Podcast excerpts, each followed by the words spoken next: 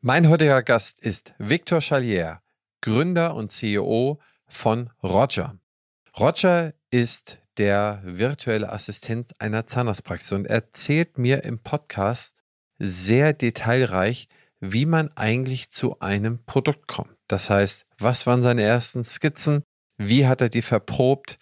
Und wie hat er herausgefunden, dass die Zahnärztinnen und Zahnärzte eigentlich Roger brauchen? Fand ich spannend und viele Sachen wusste ich nicht. Wussten Sie zum Beispiel, dass am siebten Tag Ihre Patienten erst die Entscheidung treffen oder eine dreimal so hohe Entscheidung treffen wie an allen anderen Tagen? Dies und so vieles mehr erzählt er mir. Und am Ende des Tages ist Roger ein Produkt, das sozusagen die Quote, die Umsetzungsquote von HKPs oder von allen Plänen, die ich aufstelle, deutlich erhöhen kann. Und das mit Hilfe von WhatsApp und so vielen anderen Dingen. Aber das soll er am liebsten selbst erzählen. Er ist ein erfahrener Gründer. Er hat im Rocket-Universum gearbeitet, hat äh, bei Auto 1 gearbeitet und noch bei anderen Stellen, kommt von St. Gallen, geboren in Brasilien, aufgewachsen in der Schweiz mit belgischen Eltern, ein absoluter Kosmopolit und spannend und witzig und ich mache ihn und viel Spaß beim Zuhören. Herzlich willkommen zum Praxisflüsterer Podcast Staffel 6 Dentale Startups. Ich interviewe agile Jungunternehmer und Unternehmerinnen, die mit innovativen Ideen, neuen Impulsen und einer ordentlichen Portion Mut die dentale Welt von morgen erobern. Was machen sie anders? Vor welchen Herausforderungen stehen sie? Wie wird sich Ihrer Meinung nach der Beruf des Zahnarztes in Zukunft entwickeln und wie kann man sich heute schon darauf vorbereiten? Lass dich vom Gründerdrive dieser Überflieger anstecken und werde mit deiner Praxis noch erfolgreicher. Partner der Staffel ist die BFS. Lieber Viktor, ich freue mich, dass du bei mir in der Show bist und ja, herzlich willkommen. Vielen Dank, Christian. Hi. Hi. Wo treffe ich dich gerade an? Wo bist du gerade? Ich bin in Zürich im Office und fliege heute nach Berlin, wo wir unser Tech-Zentrum haben von Roger. Ah, okay. Viktor, aber erzähl doch mal, wer bist du und wo kommst du her? Also, mein Name ist Victor. Ich bin gebürtige Brasilianer in der Schweiz aufgewachsen und baue seither Startups. Ich habe vier Startups gebaut oder mitgebaut. Ähm, von diesen vier Startups, äh, an denen ich mitgewirkt habe, ist eins Konkurs gegangen. Das andere wurde verkauft. Äh, das dritte ging an die Börse. Und das vierte ist Roger. Und ich glaube, zu Roger hast du mich heute eingeladen, gell? Ja, genau, genau. Aber ich möchte für meine äh, Hörerinnen und Hörer noch so ein bisschen mehr von dir erfahren. Erzähl doch mal, okay, du bist Brasilianer, bist in der Schweiz irgendwie aufgewachsen, wohnst in Berlin. Ist doch richtig, ne, dass du in Berlin wohnst? Ich wohne in der Schweiz, aber ich bin, ich bin natürlich oft da und hin und her, gell, zwischen den Welten. Passt ja eigentlich ganz gut von zu Hause, denn äh, also als Kinder schon äh, sind wir damals von Brasilien in die Schweiz. Die Eltern sind Belgier und damit waren wir schon die ganze Zeit natürlich so zwischen den Welten. Also diese, diese Lebensgeschichte zieht sich halt wie ein roter Faden bei mir weiter. Und daran habe ich mich halt gewöhnt. Ja. Ja, du bist halt Kosmopolit, so ein bisschen. Und ich, ich, so ein bisschen Akzent hört man. Was ist deine Muttersprache, wenn deine Eltern aus Belgien kommen?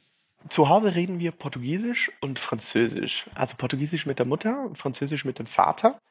Und in der Schweiz natürlich Schweizerdeutsch, und zwar das gute alte Zürichdeutsch. Aber das versteht ja hier keiner, wenn ich in Deutschland so mit den Leuten spreche. Aber irgendeinen Akzent habe ich. Die meisten Leute können es aber nicht zuordnen, woher der kommt. Ich glaube, das ist eher französisch dann angehaucht. Äh, daher auch der Name, ne? Charlier wäre es eigentlich, wobei ich stelle mich am, am Hörer immer als Charlie vor. Denn, denn das ist irgendwie einfacher auszusprechen. Victor Charlie. Ja, ich fand es auch witzig, als du das erste Mal hier bei uns in Kabi warst, als wir uns dann kennengelernt haben. Du hast da irgendwie so, als wenn deine, deine Zunge irgendwie so hinter den Zähnen manchmal so ein bisschen länger verbleibt als bei anderen. Und ich konnte. Ja, das ist nur, weil ich ein neues Implantat brauche. Deswegen, ihr klemmt es noch so ein bisschen. Ja. Du brauchst ein Einer-Implantat. ja. Nee, okay.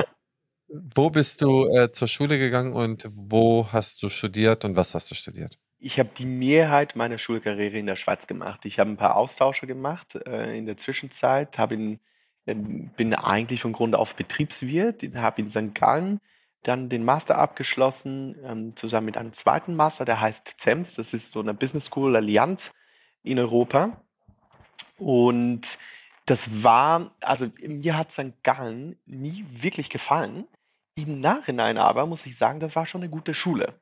Es ist sehr sehr trocken, wenn man da ist. Das ist auch so ein harter Betonklotz, das ganze Gebäude. Und das zieht so ein bisschen, viele Deutsche auch tatsächlich an, aber das zieht so ein bisschen so das, ähm, das Klientel mit äh, farbenen Pullover und dem, dem Porsche von, von Daddy. Und das hatte irgendwie damals mir nicht gepasst. Passt immer noch nicht, äh, weil ich immer noch kein Porsche habe. Aber im Nachhinein war die Schule tatsächlich ganz gut, denn das hast du immer dann gemerkt, wenn du Schularbeiten hattest mit anderen Studenten aus anderen Unis. Die fiel dann plötzlich auf, dass, naja, die St. Galler halt wussten, wie zitiert man, wie macht man eine wissenschaftliche Arbeit, wie strukturiert man Paper und so weiter. Und da hat man halt die Unterschiede gemerkt. So, long story short, ich bin glücklich, dass ich nicht mehr studiere. Jetzt auch mittlerweile seit, ja, zehn Jahren fast, ja, doch. Und in der Zwischenzeit, ja, war halt, ja, das Leben, gell, Christian? Viel, viel, viele Projekte gemacht, viel gesehen, also ganz spannend, ja. Hast du überhaupt mal in irgendeinem Corporate gearbeitet oder bist du direkt nach der Schule, nach deinem Master äh, in die Startup-Welt eingetaucht? Bei Roland Berger war ich eine kurze Zeit, habe da so das klassische Beraterleben gemacht. War ja auch irgendwo erwartet von uns. So jeder HSGler, also muss dir vorstellen, 50 Prozent gehen zur Bank nach dem Studium und die anderen 50 Prozent gehen in die Beratung. Ich habe dann in die Beratung reingeguckt und dann schnell für mich gemerkt, dass mir das, dieses Beraterleben nicht wirklich zusagt. Insbesondere hat mir, haben mir die Leute nicht, irgendwie nicht gepasst.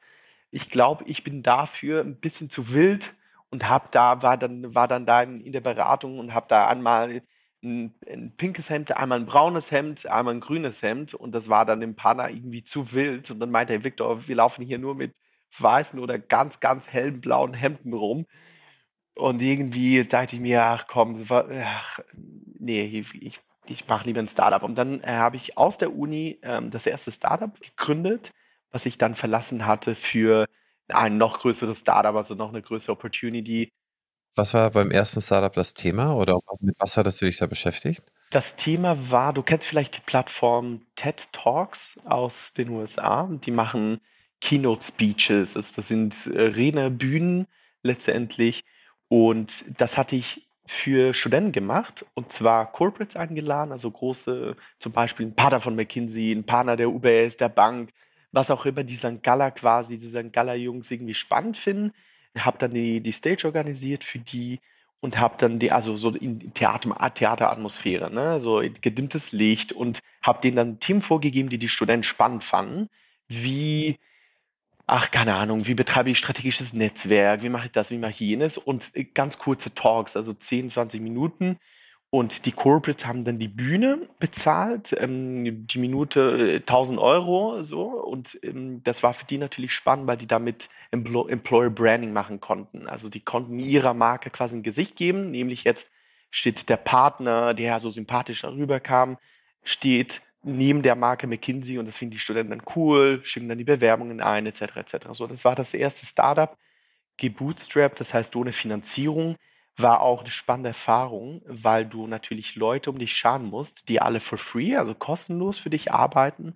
Und das ist ja schon nicht irgendwie nicht ganz ohne. Also da, wir, wir waren dann sechs Leute, alle Teilzeit, alle for free und war eine spannende Erfahrung. Das ging dann ein Jahr, also so in Iteration habe hab ich gearbeitet, ein Jahr ausprobiert, ein Jahr verbessert und dann war so die Frage, okay, jetzt mache ich es entweder im dritten Semester, mache ich es jetzt groß über die ganze Schweiz damals, oder aber, und zufälligerweise kam dann eine Opportunity von außen auf mich zu und die durfte ich halt nicht missen. Mhm. Okay, das heißt, du hast das dann aufgehört oder abgegeben oder? Genau, dann habe ich das eingestampft und das war es dann auch und also I don't look back, das war eine gute Entscheidung. Ja, okay.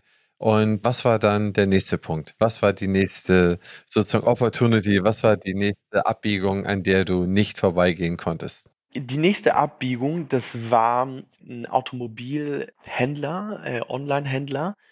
Und das hört sich gar nicht so sexy an. Damals zumindest für mich nicht. Ich bin jetzt nicht ein großer Autofanatiker. Aber das war deswegen spannend, weil so viel Momentum und so eine große Finanzierung dahinter stand dass man sich unbegrenzt austoben konnte. Also der, ich stand dann da und dann äh, habe ich den, den Gründer der Holding kennengelernt hier in Berlin und dann hieß es, hey Victor, wann kannst du starten?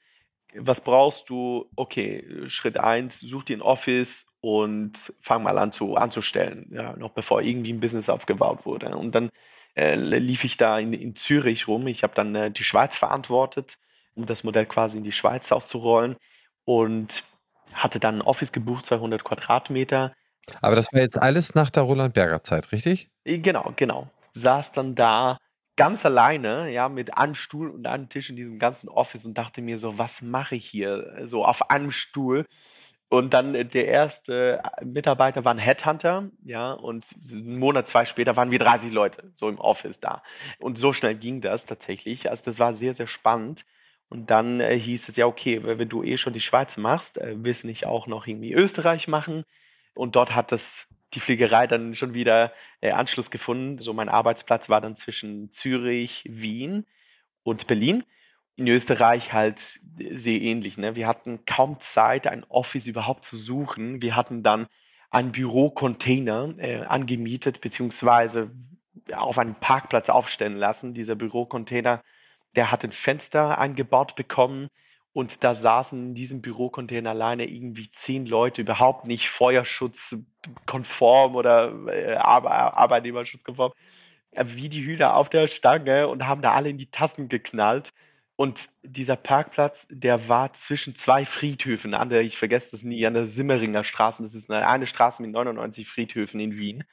Und links ein Friedhof, rechts ein Friedhof und in der Mitte wir. Und da kamen Autos reingefahren, die dann angekauft werden sollten. Ja, das war schon ein bisschen verrückt, eine verrückte Zeit und hat mir tatsächlich einfach total viel mitgegeben, weil man lernt ja mit der Geschwindigkeit. Ja. Wie hieß das Unternehmen, bei dem du da warst? das hieß und das heißt noch Auto 1. Ah, okay, ja, die sind ja mittlerweile ja. public. Ne? Genau, ja, ja, ja. ja. Mhm. Genau. Na cool. Und wie lange hast du das gemacht? Das habe ich circa so ein Jahr gemacht. Und bin dann nach Berlin für die Gründung einer eigenen Holdingstruktur, also um von Anfang an ein Startup bauen zu können. Und diese Reise in Berlin hat mich dann über verschiedene Märkte geführt. Einmal Legal Tech, also Rechtsprodukte im, also im Rechtsmarkt, Digitalisierungs, äh, so, so einem Marktplatz äh, für, für digitale Rechtsprodukte. Ein Holzhandel-Thema habe ich inkubiert und dann habe ich eine Zeit lang beraten und zwar für verschiedene Unternehmen, wobei das letzte Plus Dental war. Und so bin ich zum Thema Dental gekommen. Plus Dental ist zusammen mit Dr. Smile der größte oder der zweitgrößte, ich weiß jetzt nicht, wie es heute ist, aber damals war es der größte alleine Anbieter in Europa. Und nach meiner Zeit bei Rocket wusste ich nicht genau, wie geht es bei mir weiter, was soll ich jetzt als nächstes tun, soll ich nochmal noch mal einen Kunden aufnehmen, so ein Beratungsprojekt machen oder doch nicht lieber wieder was gründen und dachte mir, hey, dieses Thema ähm, alleine scheint ja so gut zu funktionieren hier in Deutschland. Weißt du, welcher Markt noch eine höhere Zahnarztdichte hat als Deutschland? Brasilien. Denn Brasilien hat wohl die größte Zahnarztdichte weltweit. Und der Grund ist, weil gesunde Zähne ein Statussymbol sind in Brasilien. Ja, da äh, kommen wir auf die Welt äh, und dann äh, machen sich die, die, die sich das leisten können, die Brüste, den Po und halt die Zähne. Ja, so gefühlt. Das meine ich ein bisschen humoristisch, aber in Kernwahrheit hat es natürlich schon, denn dieses Hollywood-Lächeln ist in Brasilien total wichtig. Und ich dachte mir alleine, das ist die günstige Variante einer Spange im Zweifel. Und das würde ganz gut passen. Ich bin ja Brasilianer, kann ja auch die Sprache, habe aber die Ausbildung in der Schweiz, hier in der Dachregion genossen. Das heißt, eigentlich dürfte es ein ganz guter Fit sein. Was ich aber nicht wollte, Christian, ist einfach nach São Paulo zu fliegen und dann anzufangen, mir Gedanken zu machen, wie das Geschäftsmodell denn eigentlich funktioniert. Ich dachte mir, ich wäre viel schneller unterwegs, wenn ich mir eine Blaupause hole. Und wer könnte mir eine Blaupause gehen? Ja, natürlich die Player, die hier in Deutschland sind, Dr. Smile oder damals noch ähm, Sunshine Smile hießen die. Die haben sich dann unfirmiert im Plus-Dental. Und ähm, zwischen den beiden hat Dr. Smile seine Alleine von außen bezogen und Sunshine Smile damals hat seine Alleine halt in-house produziert schon.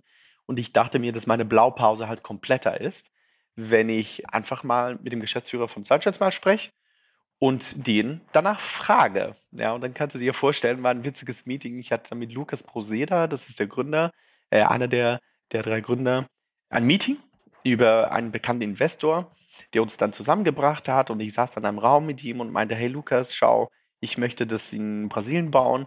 Ich brauche dafür eine Blaupause und die möchte ich gerne von euch haben. Und deswegen hier mein Angebot ist, ich fange bei euch an. Drei Monate arbeiten wir zusammen. Du gibst mir die Ziele, die du willst. Und in dieser Zeit, diesen drei Monaten, wirst du Zeit haben, mich kennenzulernen, mir zu vertrauen und dann unterstützt du mich auf der Reise nach Brasilien.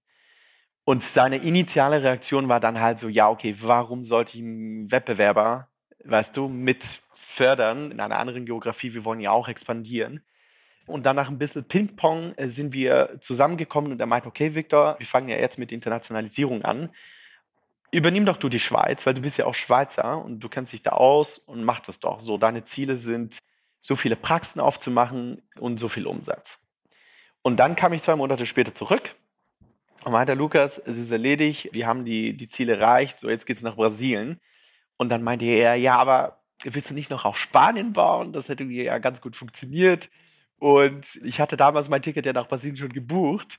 Und ja, kein Problem, du kannst ja remote machen. Und das war tatsächlich dann auch meine erste so wirklich, wirklich Remote-Erfahrung, die ich dann mit Plus Teil hatte, noch pre-Corona, muss man fairerweise sagen. Aber das war ganz witzig, weil die eine Woche davon war ich im Amazonas-Dschungel. Ja, so das klassisches Touri-Programm. Wir haben einen Freund, der hat mich eine Woche lang besucht. Und dann, ich mag mich erinnern, war ich in diesem Dschungelcamp ja, und dort in einem Projektmanagement-Tool von uns, das hieß Asana, war ich Aufgaben von links nach rechts schieben. Das hatte auch offline funktioniert, ja, synchronisiert dann, wenn du wieder im Internet bist. Und ich mag mich ja noch erinnern, ich saß auf diesem Stein mitten im Dschungel und habe da irgendwelche Aufgaben vom Team koordiniert, wie ein letzter, also wie ein Depp, ja, wie der letzte Depp. Anyway, auch wieder hier, äh, um die Geschichte nicht länger zu machen als notwendig. Drei Jahre später zweieinhalb Jahre später, drei Jahre später war ich immer noch da und habe dann, hab dann mich entschieden, das Unternehmen endgültig zu verlassen, um was eigenes zu gründen. In der Zwischenzeit so viel gelernt, ja, insbesondere mit so vielen Zahnärzten geschwatzt und daraus, aus dem Geschäftsmodell auch von ihm, diesen Alleinhand-Player, ist dann Roger entstanden. Okay. Der super spannende Journey, muss man ja wirklich sagen. Ein Punkt hat es am Rand erwähnt, nach deiner Zeit bei Rocket Wann genau warst du denn da? Das heißt, warst du da vor Auto 1, nach Auto 1? Das war danach. Das war in der in meiner Beratungszeit. Ah, okay, ach so, ja. Okay. Mhm. Ja, jetzt ist Roger entstanden. Das heißt, du hast dann, wie ich es mir vorstelle, jetzt mal ganz blind äh, von meiner Seite, du hast viele Praxen gesehen, du hast gesehen, wie sie arbeiten, wo ihre Probleme sind, was sie super machen, wo sie Schwierigkeiten haben, wo sie mehr Assistenz brauchen, wo sie mehr Hilfe brauchen. Und da ist wahrscheinlich deine erste kleine Skizze von Roger entstanden. Sehe ich das so richtig? Vollziehe ich das richtig nach? Oder hattest du da noch einen anderen Hint, weswegen du das gemacht hast? Wusstet ihr schon, dass BFS Health Finance ein umfassendes Angebot an Weiterbildung anbietet? Das abwechslungsreiche Programm bietet immer genau die Themen an, die euch interessieren. Lasst euch von kompetenten Experten überzeugen, profitiert von echten Mehrwerten und vernetzt euch mit Kolleginnen und Kollegen ob in atemberaubende Locations oder online von genau dem Ort, an dem ihr euch gerne aufhaltet. Mit der BFS werden Fortbildung zum Erlebnis. Alle Infos unter meinebfs.de. Fairerweise hat mich die, die Erfahrung bei Plus Dental schon sehr stark geprägt. Der Grund ist der. So ein Alleiner-Business funktioniert so, du machst Werbung und dann buchen sich ein Haufen Patienten ein bei dir und du verkaufst denen ja nur ein Produkt. Und deswegen musst du dieses Produkt sehr gut verkaufen, weil du verkaufst ja nichts anderes. Also wenn du das nicht verkaufst, dann hast du keine Umsätze. Und das führt dazu, dass du extrem viel Fokus legst auf den, wir nennen das ein Sales Funnel, auf deinen Trichter, weil letztendlich dieser Trichter definiert, wie viel von zehn Patienten, die reinlaufen, wie viele bleiben dann hängen bei dir und kaufen. Also man kann sich das so als Nudelsieb vorstellen, ja, mit so Löchern. Und du lässt halt Wasser oben rein und dieses, dieses Wasser symbolisiert jetzt die Patienten. Und wenn die Löcher größer sind, dann fällt, halt mehr Wasser durch die Löcher durch und es bleibt einfach weniger hängen. Es ist halt schwierig, ein Nudelsieb zu füllen mit tausend Löchern. Wenn es aber nur ganz, ganz kleine Feine hat, dann kriegst du das eben voll. Und das ist die Analogie, wie so ein Sales Funnel eben auch bei einem Alleiner Hersteller oder Player wie Plusental und so weiter funktioniert. Und genauso ist es in der Praxis eigentlich auch, nur dass keiner darüber spricht, witzigerweise. Also ein Beispiel der Praxis wäre es, du hast einen 0-1-Befund, ja, das ist quasi so das Wasser, was oben reinkommt. Und dann hast du eine, eine Planung, die Beratungsgespräche, eine KV-Einwilligung, da musst du den Plan erstellen. Dann die Nachverfolgung, innerhalb der Nachverfolgung musst du, also wir kennen das alles, du hast den Plan übergeben, aber der wurde nicht angereicht seitens Patienten. Der, der Plan wurde bewilligt, aber nicht terminiert. Der wurde eingegliedert, aber nicht abgerechnet. Das sind alles so kleine Trichter, Steine letztendlich, wo mehr und mehr Patienten raus, rausfallen, ja, von Phase zu Phase. Und das ist schade, denn von den irgendwie zehn Patienten, die dann reinlaufen, ja, bleiben irgendwie nur drei hängen. Ja, mit drei bleiben hängen heißt, aus zehn Behandlungsempfehlungen kaufen halt letztendlich drei und 70 Prozent der Arbeit, die man gemacht hat, war letztendlich umsonst. Ja, und dann hören wir halt oft, ja, aber Herr Charlie, wir sind doch voll. Wir können doch gar niemanden mehr aufnehmen. Ja, sie sind voll mit Patienten, die dich kaufen. Äh, ob das das Ziel ist, ist zu hinterfragen. Aber daher kommt halt die Idee, ja, weil Plus Dental so stark eben mit diesen Sales Funnels gearbeitet hat und wir gemerkt haben, dass das in der Praxis noch gar nicht der Fall ist. Verstehe ich. Und jetzt hast du eine Idee. Jetzt weißt du, der, der Sales Funnel, um das mal für unsere Hörerinnen und Hörer sind ja die Zahnärztinnen und Zahnärzte sind ja im Prinzip die potenziellen Kunden von dir. Sales Funnel ist aus Zahnarztsicht betrachtet so wie so eine Art Trichter. Oben sind erstmal alle Patienten. Dann gibt es dann äh, welche, die sagen, okay, ich mache Prophylaxe. Ne? Ich komme zweimal im Jahr oder in einer gewissen Frequenz. Die nächsten sagen, okay, ich habe aber noch ein paar andere Dinge. Ich möchte vielleicht meine Zähne begradigen lassen oder ich bin auch bereit für ein Implantat etwas zu bezahlen oder ich bin auch äh, bereit für hochwertigen Zahnersatz einen Euro mehr zu bezahlen. Und ich funnel sozusagen durch zu den Patienten, dass ich denen, die bereit sind, Geld für meine Leistung auszugeben, dass ich denen auch entsprechendes anbiete. Und das, was du gerade beschreibst, ist, dass da sehr viele da oben da stocken. Entweder habe ich nicht A, das richtige Angebot oder ich habe das richtige Angebot, kommuniziere es nicht oder kommuniziere es nicht richtig. Ne, sozusagen, es gibt dann Zufallstreffer. Ne? Und so wie ich verstehe, willst du diese Zufallstreffer mehr systematisieren. Das heißt, das ist ja erstmal so deine Grundidee, deine Grundskizze. Habe ich das richtig verstanden oder richtig zusammengefasst? Ja, das hast du richtig verstanden, ja. Okay. Wie gehst du von dem Schritt an weiter? Das heißt, du hast eine Idee, du hast ein Blatt Papier, da hast du ein paar Punkte, Ziele, was auch immer raufgeschrieben. Wie geht man von dort ab an weiter? In die Gründung meinst du? Ja, genau. Also bis zu dem Zeitpunkt, wo du jetzt halt stehst. Also mhm. was ist dann so der nächste Schritt, den du gegangen bist? Also, ich glaube, man stellt sich Gründungen romantischer vor, als dass sie sind. Ich nenne das das Tal der Tränen. Vor jeder Gründung äh, musst du dir vorstellen, haspelt der Gründer ein Jahr, stochert er da im Dunkeln rum, um eben zu verstehen, was Sache ist und wie man daraus eine Company baut. Und Themen, die da anfallen, typischerweise sind die folgenden. Du hast in diesem ersten Jahr bist du niemand, du kennst niemand, du hast keine Marktexpertise, du hast keine Investoren, du hast keine Mitgründer, du hast keine Mitarbeiter, du hast nichts. Und dann gehst du zum Investor und der sagt dir, okay, cool, wer ist dein Mitgründer? Und dann sagst du, ja, den habe ich nicht. Und dann suchst du einen Mitgründer und dann sagt er, wer ist der Investor? Ja, habe ich nicht. Also du siehst es kommen, gell? Also das ist dieses, dieses Jahr, wo man vieles, vieles eben selber machen muss. Und typischerweise in so einem Startup hast du verschiedene Rollen. Und die eine Rolle, das ist, ähm, die englischen Begriffe sind zum Beispiel CEO, Chief Executive Officer, das ist der Geschäftsführer, der kümmert sich normalerweise um das Geld, Fundraising, also Investoren, den Investorenkontakt und typischerweise hat er noch ein weiteres Kernthema, äh, äh, Operations, also die, die, die täglichen Prozesse oder Sales, also Verkauf. So, das sind meine Team.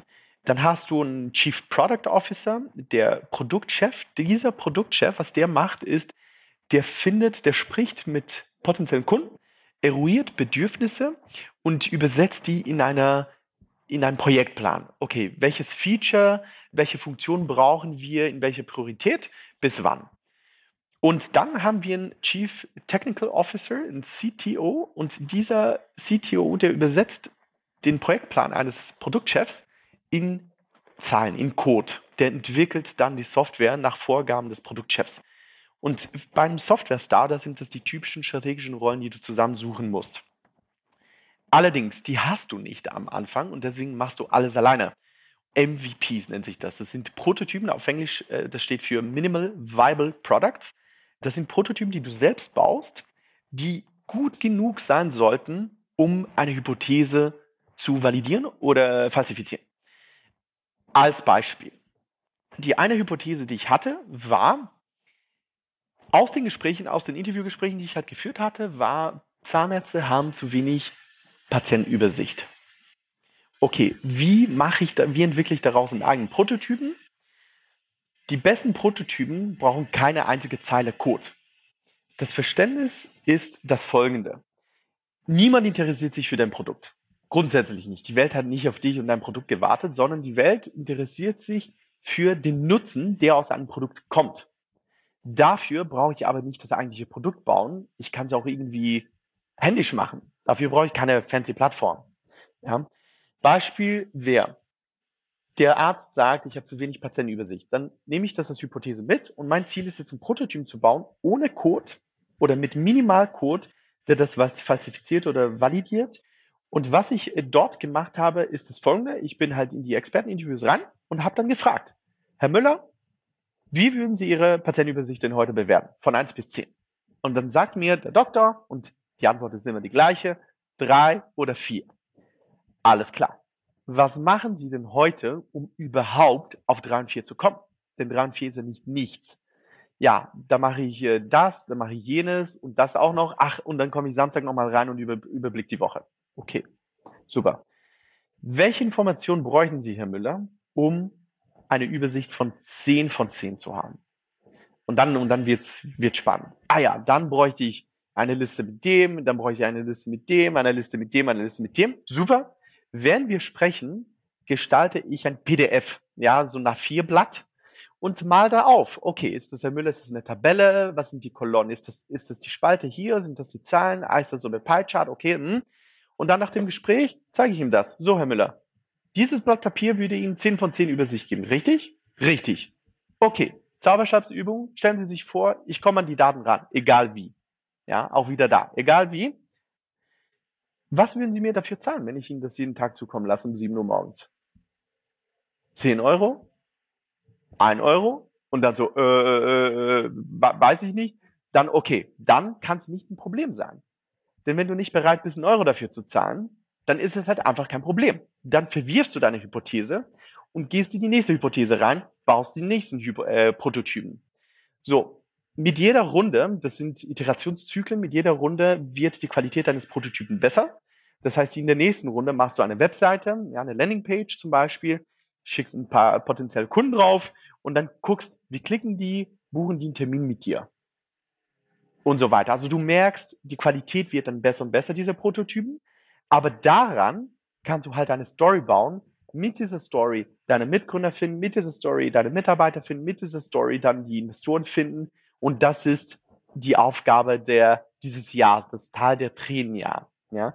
Und wenn du das durch hast, dann bist du in der Lage, dann zu gründen, mit Finanzierung und relativ ambitioniert zu wachsen. Und das ist halt das Ziel. Anders kann ein Startup gar nicht. Das ist halt der Vorteil, den wir gegenüber den ja, angesessenen Playern haben. Wir sind halt richtig hungrig und hören richtig gut zu bei unseren Kunden.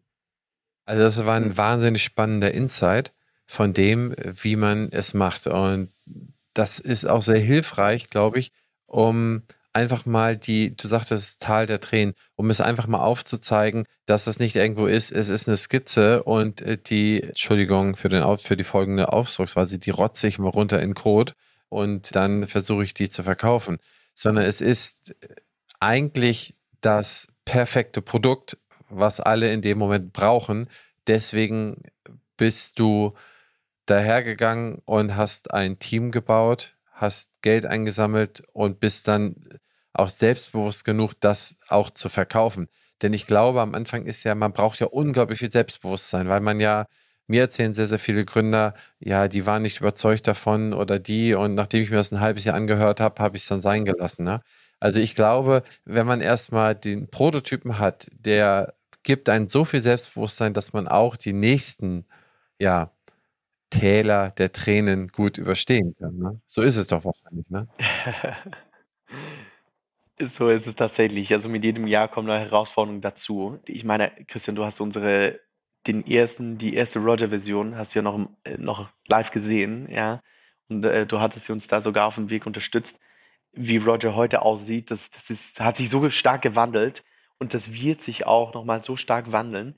Jedes gute Team sollte in der Lage sein, das Produkt eben weiterzudenken, immer mit dem Ziel, den Ist-Zustand zehnfach zu verbessern. Also ein Produkt brauchst du nicht einführen, wenn du das nicht, was schon heute auf dem Markt ist, zehnmal besser machen kannst. Sonst lohnt sich nicht. Wie misst du das denn? Und ist das ein Gefühl?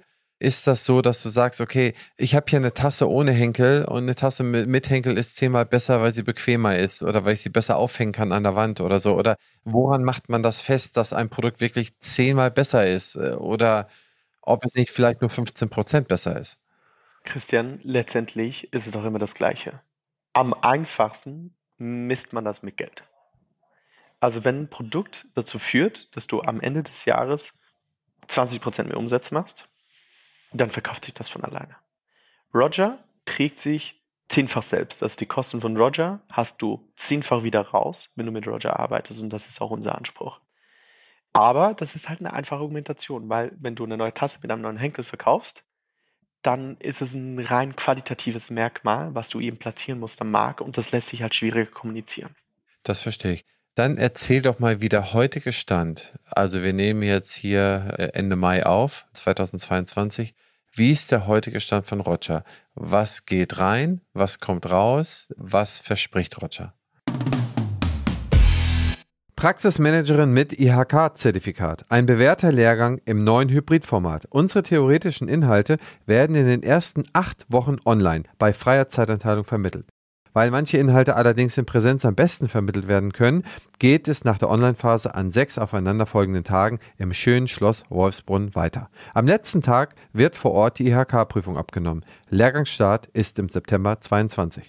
Die detaillierten Inhalte, die Termine und die Anmeldemöglichkeiten finden Sie unter www.opti-pm.de. Sichern Sie sich jetzt noch einen der begehrten Teilnehmerplätze für 2022. Um zu verstehen, was Roger verspricht, müssen wir vielleicht ein bisschen verstehen, welches Problem Roger eigentlich versucht zu lösen. Ich würde das wie folgt zusammenfassen. Es gibt zwei Arten von Praxen da draußen. Es gibt die Praxen, die ihre Umsetzungsquote der Pläne kennen. Also, wenn zurück zu diesem Nudelsieb, zu diesem Trichter, wenn du zehn Pläne oben reinschmeißt, wie viele werden umgesetzt? Das ist die Umsetzungsquote. Und dann gibt es die Praxen, die ihre Umsetzungsquote äh, nicht kennen. Die Praxen, die ihre Umsetzungsquote kennen, kennen sie deswegen, weil sie einen eigenen Prozess etabliert haben. Ja, der ist zwar viel manuelle Arbeit, auch teilweise fehlerhafte Prozesse, weil einfach ne, Menschen damit arbeiten und auch schwierig zu messen, was ist jetzt der Erfolg. Kann dir ein paar Beispiele geben. Ja? Die, man, die Praxen, die das machen, die hinterliegen Kürzel, die Fahnenlisten, die gehen dann immer durch alle Patienten durch, immer wieder, immer wieder und gucken, ist der schon fällig, muss ich hier schon, muss ich da noch. Dann telefonieren die hinterher, die haben eine Erreichbarkeit von 27 Prozent. Ja klar, ist ja jeder bei der Arbeit. Äh, manchmal, je nach Praxisverwaltungssoftware, die du hast, fehlen aber auch Filterfunktionen oder man weiß gar nicht, wie man das handhabt, ja, weil das sind ja auch irgendwie schwierige Software. Die Kürze fehlen, da ist einfach menschliches Versagen da und sehr viele anfällig. Und wenn es dann trotzdem gemacht wird, ist dennoch unklar, was die eigentliche Umsetzungsquote ist oder beziehungsweise ist es für den Besitzer nicht einfach nachzuvollziehen, verbessert sich das, verschlechtert sich das, bei welchen Behandlern, wie, bei über welche Behandlungen äh, verändert sich das. Nicht zuletzt, weil auch Informationen fehlen. Zum Beispiel, niemand weiß, ob jetzt der Plan schon eingereicht wurde seitens Patienten, ja, wenn man den den Patienten übergibt, weil das einfach kein Datenpunkt ist in der Software.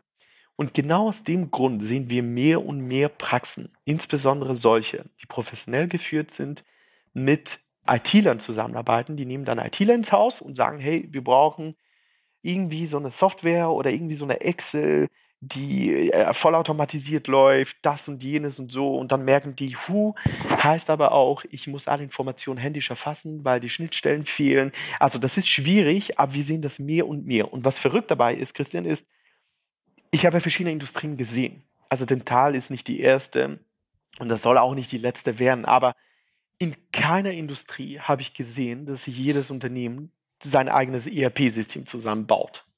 Das ist für mich war das total verrückt zu erfahren, dass das noch nicht existiert im Dentalbereich.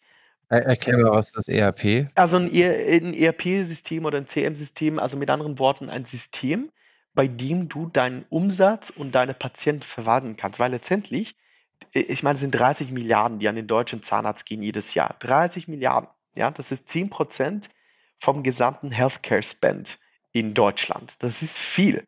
Und dieser Umsatz wird gedreht über 40.000 Praxen. Dieser Umsatz geht unter anderem natürlich auch über Pläne. Das heißt, wenn du als Zahnarztpraxis Umsatz stark sein möchtest, musst du deinen Planprozess, also wie deine Pläne eben durch diesen Trichter und durch diese Phasen rutschen, musst du kontrollieren können. Und das soll halt eben kein Zufallsprodukt werden, sondern das soll vorhersehbare Umsetzungsquoten sein. In jeder anderen Firma, in der ich gearbeitet habe, kannten wir unsere Umsetzungsquoten und konnten deswegen genau vorhersagen, hey, wenn ich heute so viele Patienten bediene in meiner Praxis, dann weiß ich, dass ich in zwei Monaten diesen Umsatz fahren werde, weil das predictable ist, vorhersehbar. Und da gibt es so, so einen Slogan, der heißt Predictable Revenue. Umsatz ist kein Zufallsprinzip, sondern wenn man seine Umsetzungsquoten von Phase zu Phase zu Phase zu Phase kennt und standardisiert hat über alle Behandler und alle Behandlungen und alle Praxisstandorten und weiß nicht was, dann weiß man ganz genau, was man am Ende des Jahres an Umsatz schreiben wird. Und das ist das Überraschende. Die zweite Art von Praxis ist die Praxis, die das nicht kennt, im Zweifel noch nie von Umsetzungsquote gehört haben oder aber die ihren Umsetzungsquote einfach nicht kennen. Und das sind die meisten. Was ist der Preis dieser Unwissenheit? Ich gebe dir ein Beispiel. Ein Zahnarzt hat ein Honorar äh, von 25.000. Davon läuft bei dem 40 Prozent über HKPs zum Beispiel. Das sind 10.000 Euro, die ihr mit HKPs pro Monat macht. Die durchschnittliche Umsetzungsquote von HKPs in Deutschland, halte ich fest, liegt bei 30 Prozent. Das heißt, du erstellst, begrüßt, berätst, erstellst und kümmerst dich um zehn Patienten und dann gehen dir sieben verloren. Also alle haben viel zu tun, die ZMV ist busy, die Rezi ist busy, du als Zahnarzt bist busy und 70 Prozent deiner Arbeit in dem Bereich ist umsonst. 10.000 setzen jetzt um. Gute Praxen in Deutschland, Christian, schaffen bis zu 70 Prozent. Das ist mehr als das Doppelte. Ich verspreche dir nicht, dass ich mit Roger deine Umsetzungsquote verdoppeln kann. Denn die Verdopplung wäre 10.000 Euro mehr pro Monat pro Zahnarzt. Das hast du vier Zahnärzte bei dir, 40.000 im Monat, Ende Jahr eine halbe Million mehr verdient. Aber die Wahrheit liegt irgendwo dazwischen. Vielleicht ist es nicht 500.000, die ich dir bescheren kann. Vielleicht sind es auch nur 150.000. Hey, aber auch 150.000 ist eine nette Summe. Und damit kannst du halt auch den Betriebsausflug machen, ja. Und dann haben alle auch mehr Bock auf die Arbeit. Ich weiß es nicht, aber ich gebe dir nur ein Beispiel. Es gibt die dritte Kategorie von Praxen vielleicht noch äh, als Fun Fact. Die sagen dir am Telefon, hey, wir haben eine Umsetzungsquote von 100 Prozent. Und wer eine Umsetzungsquote von 100 Prozent hat, erstens stimmt das selten und zweitens, wenn das stimmt, dann wäre das nicht löblich, sondern das wäre dann, das wären dann andere Probleme. Typischerweise ist das ein Balanceakt zwischen, wie viele Patienten hast du in der Praxis, wie viele Pläne schreibst du, was ist deine Umsetzungsquote der Pläne, aber auch was ist dein Pricing. Weil wenn du nur zwei Pläne schreibst, du schreibst nur zwei Pläne, hast zwei umgesetzt, hast 100 Prozent zum Beispiel, zu wenig Pläne geschrieben. Oder aber der Plan geht, statt für 5000 Euro discountest du und machst für jeden Patienten äh, einen Fuffi, ja, dann wird auch jeder Plan gekauft. Also das bringt beides nichts, ja. Und deswegen bewegt sich Roger auch mehr und mehr in Richtung Unterstützung in der Planerstellung und Planverwaltung, also Kostenvorschläge und so weiter und so fort. Jetzt ist mir aber aufgefallen, Christian, du hattest mich eigentlich gefragt, was kann Roger oder was, was macht das Ding? Du hast mir den Fehler der Praxis, du fängst ja da an, dass du den beschrieben hast dann, was für ein Ziel man ausrufen kann. Und bei den 100 Prozent bin ich übrigens voll bei dir. Das klingt irgendwie wie, äh, was ich, Wahlbeteiligung und äh, Übereinstimmung der letzten Nordkorea-Wahl. Das ist meist, äh, haut das nicht ganz hin, ja. Das muss man schon sagen. Also viele kriegen gute Quoten hin. Das sehen wir in unseren Kunden. Also die top durchoptimierten Kunden, die kriegen echt gute Quoten hin. Aber der Schnitt ist natürlich so, wie du es sagst, der ist sehr gering. Äh, es ist ja auch so, man muss ja nicht mehr Umsatz machen. Man kann ja auch sagen, ich stelle von vornherein einfach weniger Pläne auf und dann haben sowohl mit, mit weniger Mitarbeitern komme ich dann durch den Praxisalltag, als auch ich selber habe weniger Zeitaufwand. Du hast ja die eine Seite beleuchtet, aber ich drehe das jetzt einfach mal um und sage, ey, pass auf, ich mache lieber eine 50 oder 60 Prozent Quote auf die Hälfte der, der Fälle. Ne, dann habe ich dann trotzdem das gleiche raus, habe aber weniger Zeit als Inputfaktor ähm, investiert, wenn man so will. Okay, Problem habe ich, sehe ich, kenne ich, Lösung musst du mir jetzt erklären. Roger ist contrary to popular belief kein Mensch, sondern eine Software. Aber die ist so smart gemacht, dass sie sich wie ein Menschen verhält. Deswegen nennen wir Roger auch beim Vornamen Roger als virtuellen Mitarbeiter von dir oder einen Butler von dir. Und der heißt Roger und wenn Roger halt eben in der Praxis angestellt wird, dann ist eben alles Roger. Ist ja klar. Ne? Was macht Roger? Roger hat eine Oberfläche, die spricht mit einer Praxisverwaltungssoftware und jeder Plan, der da existiert in deiner Software, existiert auch automatisch bei Roger mit allen Daten, die du brauchst, ohne dass du da manuell irgendwas einfügen musst. Diese Pläne werden in vier Phasen angeteilt. Jeder Plan entspricht einer Kachel und jede Kachel ist in einer von diesen vier Phasen, die ne, von links nach rechts so äh, gehen. Die Phasen sind äh, Planung, Zustimmung durch den Patienten, Behandlung und Abrechnung. Jede sichtbare Kachel innerhalb dieser Phasen ist deswegen sichtbar, weil eine aktive Aufgabe hinterlegt ist. Das ist klassisches Wiedervorlageprinzip. Damit du nicht durchwühlen musst, wer braucht heute meine Aufmerksamkeit, sondern Roger sagt dir, das sind die, die aktive Aufgaben haben und diese Aufgaben setzt er auch selbst. Ja. Das setzt er, indem er halt ausliest, wo sich äh, der Patient im Prozess befindet und äh, verknüpft das mit den Informationen, die wir halt aus dem Markt kennen. Wir wissen, wie lange braucht die Kasse für eine Antwort. Wir wissen, wie lange braucht der Patient. Wir wissen auch, wie lange sollte die Praxis typischerweise warten, bis sie ein Follow-up beim Patienten macht. Das testen wir natürlich die ganze Zeit. Und diese Aufgaben kommen deswegen automatisch auf. Das heißt, die Kachel springen wieder hoch und das Team weiß, die Rezi oder die ZMV in dem Fall weiß, oh, okay, hier muss ich was machen. Wir bewegen uns, oh, eins habe ich noch vergessen. Viele dieser Aufgaben beinhalten ja auch die Kommunikation zum Patienten. Deswegen haben wir Chat auch gleich mit integriert. Wir, Roger kommt mit dem Roger Chat und das ist ein voll integrierter DSGVO-konformer Chat über SMS und WhatsApp zum Patienten. Das heißt, Nachrichten, die wir an den Patienten schreiben, gelangen beim Patienten direkt auf seinem Handy, auf sein WhatsApp, ohne dass er was runterladen muss oder überhaupt. Da braucht auch die Praxis kein Handy organisieren oder Nummer. Das machen wir alles für die Praxis und zwar datenschutzgerecht. Und warum ist das wichtig? Alle Pläne, die da auf der Oberfläche sind, das ist schwebender Umsatz. Wenn man irgendwann mal in dieser Customer Journey nah an dem Patienten sein möchte, dann jetzt weil es geht um die Entscheidung, möchte er jetzt diesen Plan von 5000 Euro haben oder nicht. Deswegen muss man das dem Patienten so einfach wie möglich machen. Was ist der direkteste Kanal zum Patienten? WhatsApp. Über WhatsApp sehen wir auch, dass die Antwortrate am höchsten ist, die Antwortgeschwindigkeit ist am höchsten. Und erstaunlicherweise erhalten wir über WhatsApp auch ehrlichere Antworten. Der Patient sagt, ja, sorry, ich kann es mir nicht leisten. Das ist WhatsApp ist halt weniger formell, ne? so ohne sehr geehrter Herr und so. Ich kann es mir leider nicht leisten. Und dann kann das Team eben Bezug drauf nehmen und sagen, ah, kein Problem, wir hätten auch einen Raten, einen Teilzahlungsplan über vier Jahre. Wäre das vielleicht spannend? Das wäre dann eine monatliche Zahlung von, keine Ahnung, 29 Euro. So, und damit kriegt man natürlich die Umsetzungsquote auch hoch, einfach indem man weiß, woran mhm. ist man eigentlich. Okay. Also den Lösungsansatz verstehe ich. Wie setzt man den in der Praxis praktisch um? damit das funktioniert, meinst du die Software? Ja, genau, genau. Ja. Das heißt, es muss ja irgendwelche Mobil äh, Endgeräte geben oder mache ich das über den äh, WhatsApp-Manager, über den Rechner? Also wie funktioniert das im Praxisalltag? Also was, auf was muss ich da in der Praxis einstellen? Ja.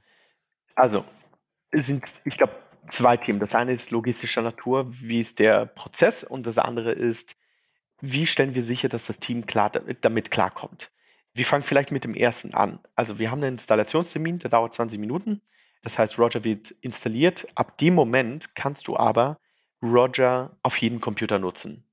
Roger funktioniert in der Cloud, auch wieder da, deutscher Server.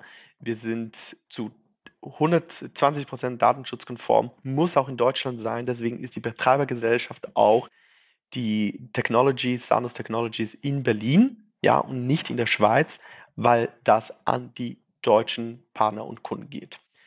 Nach diesem Installationstermin kannst du einfach ins Internet gehen auf www.getroger.de, um rechts auf Einloggen, dein Kennwort und dann bist du in der Oberfläche. Das kannst du auch aus Mallorca machen. Gar kein Problem. Dafür muss es nicht am lokalen Computer installiert sein. Der Roger Chat funktioniert genau gleich. Du kannst aus Mallorca raus den Chat nutzen. Die Nachricht wird genau gleich beim Patienten auf sein WhatsApp ankommen. Dafür sorgen wir. Wir machen den Anmeldeprozess für den Business WhatsApp Messenger und für unsere Schnittstelle dazu, die auch datenschutzkonform ist. Wir teilen selbst nie Informationen über WhatsApp. Das ist einfach eine zusätzliche Sicherheitsmaßnahme. Und wir holen uns auch für, jede, ähm, für jeden erstmaligen Kunden ein Double Opt-in. Alles automatisch, ohne dass die Praxis überhaupt sieht, dass das passiert.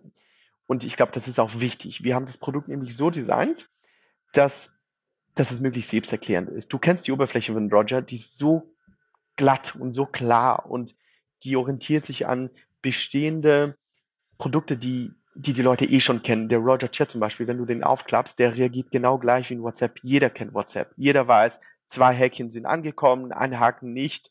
Das ist ungelesen, das ist gelesen. Das ist einfach nicht erklärungsbedürftig. Und das ist ein kleines Geheimnis, warum das bei den Praxen so gut ankommt. Das Team kommt sofort damit klar. Nichtsdestotrotz stellen wir sicher, und das ist zurück zu, zum logistischen Teil, dass jedes Team eine Schulung von uns bekommt. Und die Schulungen mit uns machen ja auch Spaß, weil das ist das, was wir eigentlich wollen. Wir wollen Spaß bei der Arbeit haben. Wir bei uns im Startup selbst, aber wir wollen auch unseren Partnern ermöglichen, einfach Spaß bei der Arbeit zu haben. Das fängt damit an, dass man Erfolge feiern kann, dass man weiß, wie eine Software zu nutzen ist, dass man einfach irgendwie klare Ziele hat und das auch so entsprechend designt. Und deswegen gibt es eine Schulung und innerhalb dieser Schulung machen wir auch so kleine Challenges. Ja, da, da schnappe ich mir so die, die richtigen Leute aus der Rezeption, aus der ZMV-Abteilung, wenn es mehrere sind. Und dann führen wir die Kollegen durch zwei, drei Herausforderungen. Da gibt es auch Gewinnpreise, also Preise zu gewinnen. Und wir definieren Ziele, wir haben Check-in-Call und wir managen das Team für den Zahnarzt über 30 Tage, zeigen dem Zahnarzt dann auch, was schon alles passiert ist in der Zwischenzeit und versprechen ihm dann ein Update 30 Tage später nochmal. Und innerhalb dieser 60 Tage siehst du eben schon die ersten Ergebnisse, und obwohl Roger nur eben acht Wochen Zeit hatte, um Ergebnisse zu zeigen. Ne? Weil Behandlungen dauern ja gerne auch mal länger als acht Wochen, aber die ersten Ergebnisse sieht man da schon. Beispiel, du installierst Roger und im Schnitt bei uns ja, rettet die Praxis sofort 15.000 Euro in nicht abgerechneten Pläne. Warum? Weil in unserer letzten Phase bei, bei der Roger-Oberfläche, die letzte Phase heißt ja Abrechnung, und dort siehst du plötzlich Pläne von letzten oder vorletzten Jahren und dann wunderst du dich, hoch, die Frau Meier, die äh, ging verloren. Und das ist ja auch gar keine Kritik an das Praxisteam. Das passiert einfach in jeder Praxis, egal wie gut du bist. Das ist einfach menschlich. Und im Schnitt retten wir damit 15.000 Euro auf einem Schlag innerhalb der ersten 20 Minuten. Wir haben im Schnitt 167 alte Pläne, die neues Potenzial erhalten. Das sind Pläne, die lagen, das, das waren die, du machst das Leichenschauhaus auf und da liegen halt irgendwie etliche Leichen. Und von diesen alten Plänen sind circa 170 werden wiederbelebt, ja, wenn man so äh, metaphorisch sprechen möchte, die werden wiederbelebt und da kommt der Patient wieder ins Gespräche und werden wieder abgeschlossen. Das ist alleine innerhalb der ersten zehn Tage von Roger, ja.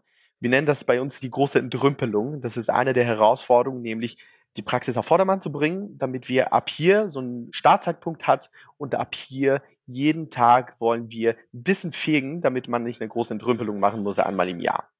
Das kann ich mir vorstellen, dass das wahnsinnig gut ankommt, dass man da am Anfang das Team an die Hand nimmt, das Führungsteam entlastet in der Verantwortung, weil man ja auch nicht immer genau weiß, was soll man machen. Man will es, aber man weiß ja nicht, wie ist der Weg dahin. Das wusste ich auch noch nicht, ehrlich gesagt. Das finde ich sehr, sehr gut. Das finde ich sehr klug, dass ihr das macht. Was ist so das Feedback der Zahnarztpraxen, die ihr da so begleitet habt? So jetzt in den ersten, ihr seid jetzt, glaube ich, seit, wann seid ihr am, am Markt? Wir sind also mit der neuen Version jetzt seit, also die neue Version, die ging vor einem Monat an den Markt. Ja, das ist die, die zweite Version. Das heißt, dann habt ihr ja schon die ersten Erfahrungen gemacht, ne? Also die ersten Praxen dann ongeboardet. Absolut, ja, auch mit der neuen. Mhm. Ja, und wie ist das so in den ersten vier Wochen Entrümpelung? Gibt es da viele Aha-Effekte danach oder gibt es auch Enttäuschung oder was ist da so, was ist so das Feedback, was du bekommst? Ja, hey, zu meiner Überraschung, wir kriegen mega viel Feedback. Also ich kenne das aus anderen Industrien so. Entweder dir gefällt die Software und dann nutzt du sie oder sie gefällt dir halt nicht und dann hörst du auf, sie zu nutzen. Witzigerweise ist das bei Kunden, die etwas sehr toll finden, aber noch Fehler sehen hier und da oder noch Verbesserungspotenziale sehen, die rufen dich an und die sagen dann, ah, ich möchte noch das, ich möchte noch jenes. Und das hat uns total überrascht. Jede Praxis, die bisher mit uns arbeitet, die ruft uns an, die ZMV, und sagt, oh, mega, das möchte ich noch, das möchte ich noch, das möchte ich noch, das möchte ich noch. Und wir haben mittlerweile schon einen ganzen Katalogen, um die Roadmap einzufüllen. Also die Roadmap ist quasi der, der Projektplan für die Zukunft. Und alle zwei Wochen gehen wir dann die Erneuerungen raus. Wir können derzeit noch nicht alle Plankategorien machen. Ähm, also irgendwo musst du starten und wir sind, wir haben dort gestartet, wo es halt aktuell am meisten weh tut. Das ist natürlich Zahnersatz, HKP, klassisch. Ja, da ist auch der Weg für den Patienten den aufwend der aufwendigste von allen. Und jetzt kommen alle Pläne, jetzt kommen auch mehr und mehr psychologische Komponenten dazu, dass wir dir eben sagen, wann der richtige Zeitpunkt ist, den Patienten zu kontaktieren, weil es gibt einen richtigen Zeitpunkt. Das habe ich, das war auch ein, ein, Learning aus Plus Dental. Die Patienten kamen da ja in die Praxis rein und dann haben wir gemessen, wie lange darfst du warten, bis sie deinen Behandlungsplan bekommen. Ja, und wir haben dann Gruppen gemacht, Leute, die Patienten, die einen Tag warten, zwei Tage, drei, vier bis 40 Tage. Und wir haben dann gemessen, dass der siebte Tag dreimal so wahrscheinlich ist, dass er abschließt, als der Durchschnitt aller anderen Tage zusammen. Dreimal, also 300 Prozent besser. Was verrückt ist, weil das variiert nach Regionen in Deutschland, nach Behandlungstypen, als auch nach Ländern natürlich. Also, in Deutschland ist es so, wenn der Plan 40 Tage später kommt, hast du eh schon alles vergessen. Der wird nicht gekauft. Wenn der Plan am nächsten Tag kommt, dann kann die Qualität ja nicht stimmen. So ist der Deutsche drauf. Sieben Tage scheint genau der Sweet Spot zu sein, wo das eben optimiert ist. In Spanien ganz anders. Wenn der Plan am zweiten Tag oder am übernächsten Tag nicht kommt, dann ist der Patient schon beim anderen Zahnarzt. Und diese Psychologie, die führen wir auch mehr und mehr in Roger ein. Und dann sagen wir dir halt jeden Tag, hey, heute brauchst du diesen zehn Patienten Aufmerksamkeit schenken. Und wenn du das heute machst, dann hast du einen perfekten Tag gehabt. Wenn morgen auch nochmal ein perfekter Tag ist und jeder Tag perfekt ist, dann hast du eine perfekt laufende Praxis. Das ist unser Ziel. Victor, jetzt bekommt ihr so viele äh, Verbesserungsvorschläge, wie du sagst, die kommen auf die Roadmap, die kommen ins sogenannte Backlog und dann werden die irgendwann weggemacht. Was sind jetzt so die nächsten Schritte, die ihr in Roger umsetzen wollt? Was wollt ihr den Praxisen? Was sind so die nächsten, ja, ich sag mal so Sweet Spots? Also jetzt mit den sieben Tagen erstmal super interessant, wusste ich nicht. Was gibt es noch, was ihr da jetzt, ja, sagen wir mal, bis zur Mitte des Jahres, Ende, Ende der Sommerferien ihr umgesetzt haben wollt? Also, das eine Thema ist diese psychologische Komponente und das andere Thema ist, wie weit kannst du dieses Nudelsieb, diesen Sales-Trichter begleiten. Zum ersten Punkt, die Psychologie. Warum habe ich dieses Beispiel genannt von sieben Tagen? Weil es gibt ein Konzept, das heißt kohortenbasiertes Denken. Das kommt aus der Betriebswirtschaft und jedes Startup lebt danach, aber außerhalb der Startup-Welt kennt das keiner. Was das beschreibt, ist das, was ich hier beschrieben habe mit diesen sieben Tagen. Wenn du Patienten hast, die heute reinkommen, die brauchen den Plan in sieben Tagen. Patienten, die morgen reinkommen, Die brauchen den Plan ja natürlich auch in sieben Tagen. Von heute aus gesehen aber ist das schon der achte Tag. Das heißt, theoretisch müsstest du jeden Tag bei ganz bestimmten Patienten eine ganz bestimmte Kommunikation über einen ganz bestimmten Kanal führen. Und wer soll das überblicken ohne Technologie? Das ist unmöglich. Allerdings, wenn du Umsetzungsquoten optimieren willst, musst du danach leben. Und das nenne ich den Wandel von praxiszentrierten Prozessen zu patientzentrierten Prozessen. Patientzentrierte Prozesse sind die Sachen dann zu machen, wenn der Patient die größte Umsetzungswahrscheinlichkeit zeigt. Praxiszentrierte Prozesse ist es halt, wenn sie die Praxisstruktur passt. Und so wird es heute gelebt in der Praxis. Das heißt, du hockst dich einmal, zweimal im Monat hin, machst alle deine 100, 2, 3, 400 Pläne durch, was auch immer. Und im Worst Case kriegt der Patient halt 29 Tage nichts mit. Ja, das ist das eine. Also diese psychologische Komponente, dass wir automatisch Nachrichten zum richtigen Moment rausschicken oder zumindest das Team äh, informieren, hey, hier jetzt heute nachfassen. Das zweite ist, wir gehen weiter hoch in diesen Trichter. Ja, wir sind jetzt hier, wir reden über bestehende Behandlungspläne, aber was auch ganz spannend ist, ist überhaupt, wie kommt es denn zu diesem Behandlungsplan? Denn es muss nicht immer ein HKP zum Beispiel erstellt werden, damit man eruieren kann, ob der Patient möchte oder nicht. Manchmal schickt man ja auch nur einen, einen Kostenvorschlag, um zu sehen, hey, trifft das denn den Ton, bevor man sich da die Mühe macht für alles andere. Und wir wollen Zahnarztpraxen darin unterstützen, eben diese Pläne zu schreiben, die Planhöhe zu optimieren und entsprechend diesen Prozess zu automatisieren, der uns erlaubt zu verstehen, hey, der Patient hat uns klare Kaufindikatoren gegeben, jetzt lohnt es sich, ein HKP zu schreiben. Also wir gehen quasi in diese, wenn man diese vier Phasen vor sich hat, weiter so nach links vor der Planungsphase, ja, und helfen halt dort, diese Pläne zusammenzustellen und das Okay des Patienten einzuholen. Wie kriegt ihr das eigentlich alles hin? Ihr, ich meine, ihr habt etliche Leute, die das dann bauen. Äh, ihr müsst es den Leuten erklären. Hier bei der Startup-Staffel frage ich, macht ihr das bootstrapped? Habt ihr da Investoren drin oder wie läuft das bei euch? Also wir haben zwei Arten von Investoren. Wir haben Investoren, die sich mit Startups auskennen.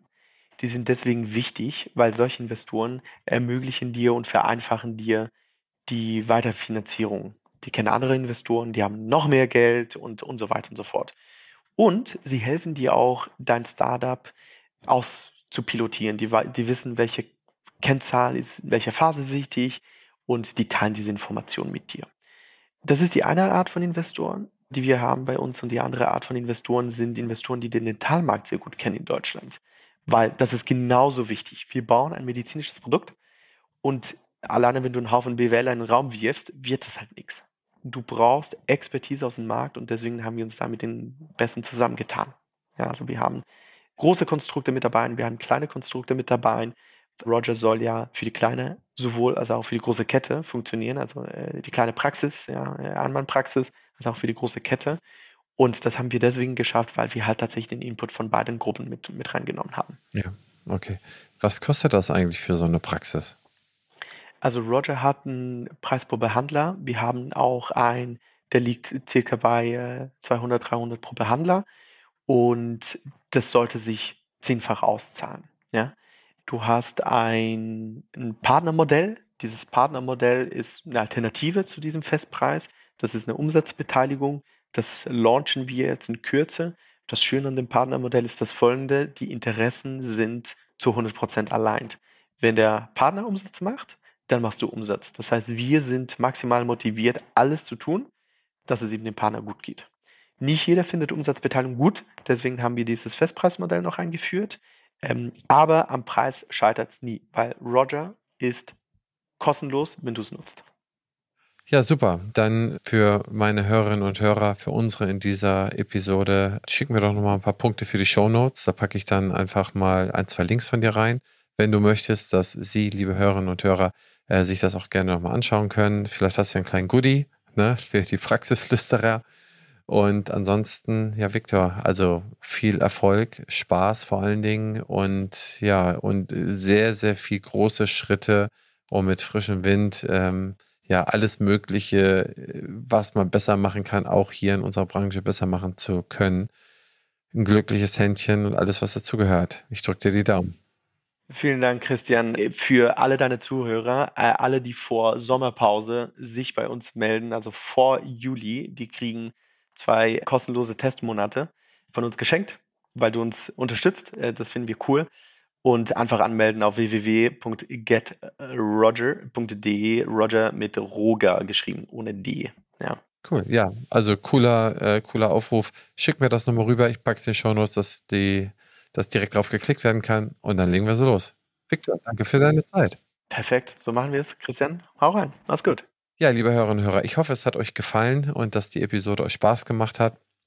In dieser Staffel der Startups, wo wir Startups aller Couleur kennenlernen, also wo wir Gründer kennenlernen, die sind finanziert durch Fremdkapital, einige durch äh, Venture Capital Fonds, einige machen es Bootstrap, ein, einige haben eine Mischung und Victor hat mit seinem Team hier in Roger eigentlich schon sehr, sehr gut gezeigt, wie man so etwas professionell macht. Ist ja auch, wenn man so will, durch mehrere Schulen gegangen, bis er hier in der Dentalbranche angekommen ist und hier angefangen hat, ja, Sichtbarkeit zu erzeugen.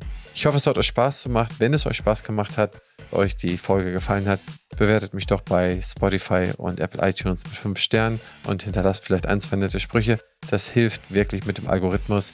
Und bis dahin, ihr und euer Christian Henrizi.